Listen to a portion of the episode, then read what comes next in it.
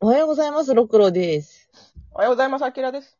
えー本日は高田恵美先生のジェニファー、はい、来た名作。名作、あらすじ。えーカウボーイ一家の三女、ジェニファーのハツラツ牧場生活。ジェニファーはそばかすを気にする年頃の女の子で、父さんはカウボーイ。だからジェニファーの夢も、父さんみたいに素敵なカウボーイと結婚すること。なのにちょっかいを出してくるマークは憎ったらしいやつなの。キュートなウエスタンガール物語。ポップだな。めちゃくちゃポップだな。まあ、その通りやねんけど。そうね間違っちゃいないけどさ、すごいポップだな。これ、2巻とかもこんな感じなんかな、あの、後半、全3巻なんだけど、後半に行くごとにこう、ちょっとシリアス度が増してくよね。増してく。私は1、うん2までしか読んでなかったけど、DMM で3巻、全3巻買って、うん、う先ほど3巻の大好きなフローラってやつを読んで、うん。あの、短編集やねんな、これ多分。ジェニファーのいろんな回の短編集やねんけど、どれも号泣したっていう。最高だよね。あの、全3巻捨てるとこないというか、こう、完璧な夫人じゃないも完璧。う。うん、すごい。今読んだら移民の話とかなんやなってそうそうそうそうそこもすごい好き。あとあの、なんか、当時さ、ジェニファー読んでて、すごい当時からすごい好きだったんだけど、う。うん。なんか改めて今読む方が刺さるところがすごいたくさんあったんだよね。わかる。なんか、うーん。当時はま単純になんか、そこまで、なんていうかな、少女漫画の一つとして読んでたけど、そうだね。なんだろう、赤毛のアンとか、世界名作劇場に近いっていうか。そうそうそうそう。あと当時ね、あの、私ちょうどこの同じ時期ぐらいにキャンディキャンディとかも読んでたから、なんああ、かこういう、そう、一国の女の子の、こう、なんか平凡な生活みたいな、すごい憧れたとこあったわ。わかる。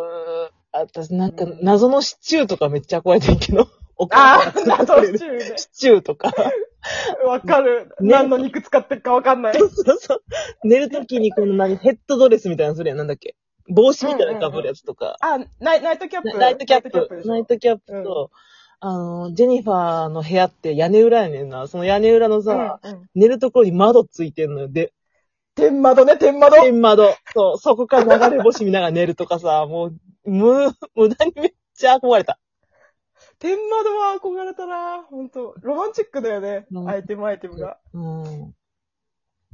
私、あの、久しぶりに読み返したらさ、てか、そもそもこれを買ったきっかけ自体が、ロクさんがジェニファーを買ったっていうのを聞いてからなんだけど、そうだ、ジェニファー読みたかいと思って読んだらさ、もう号泣してさ、あの、私、馬のデイジーの回で号泣したんだよ。ああ、もう私も、な、高田恵美先生が動物描くときほんま泣くね。無理やわ。だかそうそうそうそうそう。ら猫猫ファンタジア大好きやねんけど、あれも泣いてまうから、うーん。何回、でも小学校の時泣いたか、ジェジェニファーちゃんは、えっと、猫猫ファンタジアで。うんうん。なんかそのジェニファーのさ、お姉さんがすごい病弱で、うん。なんか深夜にね、あの、ご両親がいない時に体調崩して、その、お医者さんを呼びに行きたかったんだけど、そうそそのうそ危ないね、暗い森を通らなくちゃいけなくて、う。うん。そこに、あの、デイジーっていうその、あジェニファーの相場にまたがっていくんだけど、途中で狼に襲われちゃって、うん。で、狼からデイジーが守ってくれるのよ。それジェニフだ。ァーのことを、うんそう、自分の子のようにね。うん。そう、それがもうなんかさ、もう、愛じゃん、もう。だからだから病院のそう先生がたまたま馬車に通りかかったから、その馬車に乗せてもらって、ジェニファーが。で、急いでこう行くんやけど、その、相場のデイジーがさ、ちょっと追っていくんやけど、途中でガクってなって、よろよ、よろよろと歩いていくのよ。そうそうそう。ジェニファーの家にさそう戻ってくるのよね。そうそうそうしかも怪我したんだけどさ、うん。デイジーのことは後で助けに来るから先にジェニファーを連れてくみたいな感じで、こうんう、、そうそなんうか。去っていく馬車を遠くで見つめるデイジーがなんか切ないのよ、とても。あ、もう私もその今さ、漫画のシーン見て泣きそうやねんけど。 私だってなんかちょうど今、なんか馬娘とかにハマってるせいもあるけどさ、なんか馬の愛、愛とか感情にすごい弱くてなんか、ああ、だって、賢いもんな。そうそうそうそう。なんか、その馬娘きっかけで今競馬も興味あって馬のこと調べたんだけど、うんなん。か馬って、その他の動物と違って、うなんん。か餌くれたからといってめ言うこと聞く動物じゃないんだって、頭いいから。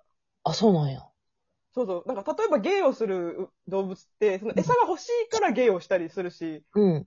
こう、なんかいいとこ見せようとするんだけど、馬は、この餌あげるよって言っても、え知らないけど、その前に、あんたが私と対等の立場がちょっと見せてちょうだいみたいな。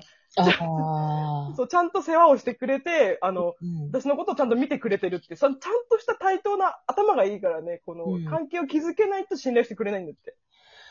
そうなんや。信頼関係なんか強そうやもんな、馬って。そうそうそうそうそうそう。だって戻ってくるっていうじゃん。なんか、ちゃんと、なんか読んだら基戻礎って基礎本能的なね。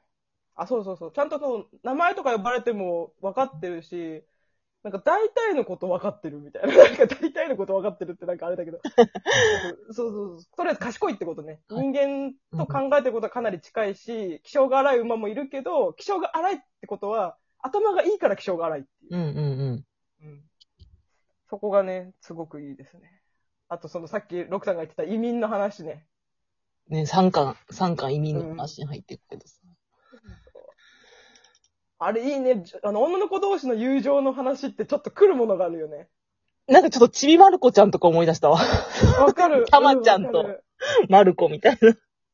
そのジェニファーの親友の子が、その移民の子と仲良くなって3人で遊ぶんだけど、3人組ってやっぱいろいろ揉める、揉めるっていうか、そうそういそう。ろいろあるからうん。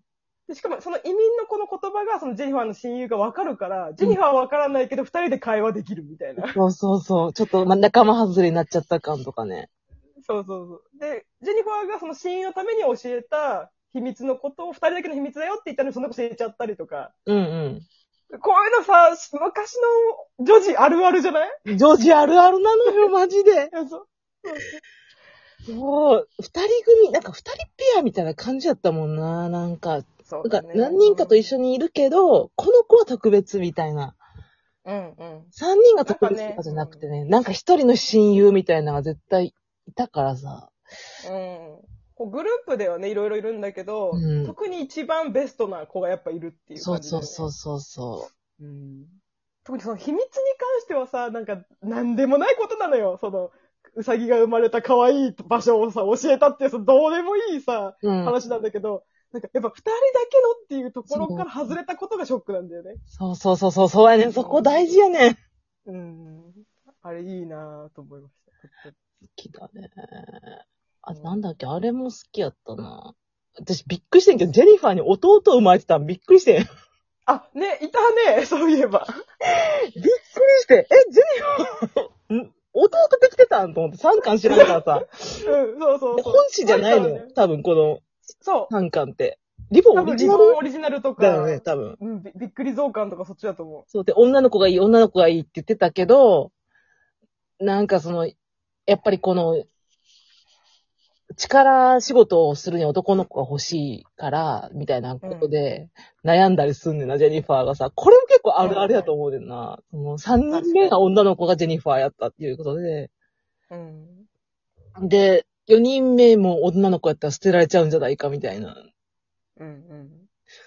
で、まあ実際生まれた男の子やねんけど、もう、その男の子、そのちっちゃくて柔らかくて可愛いっていうだけでもう本当に、なんか別に女の子じゃなくてもいいっていう気持ちになるっていうかさ。うん、うん。うん。 あの、下の子が男の子だと大体溺愛されるよね。 一番下がね、男の子やとね。そうそうそう。しかもお姉ちゃん3人もいるからさ、あの、うんこき使われるか溺愛されるかどっちかよ。絶対そう。絶対そうなのよ。毎回これ思うけど、おとん、お父さんめっちゃイケメンよな。そうそう。あの、ジェニファーがね、理想の結婚相手はパパっていうのすごいよくわかる。これはパパ子になるって。 なるで。うん。かっこいいもん、パパ。めっちゃいい今パ見てもパいいや。男。うん、パパになってだかるら、かあの、余計にあの、幼馴染みのマークマークが、そう。 私、本当に、本当に嫌い。ああいうキャラ。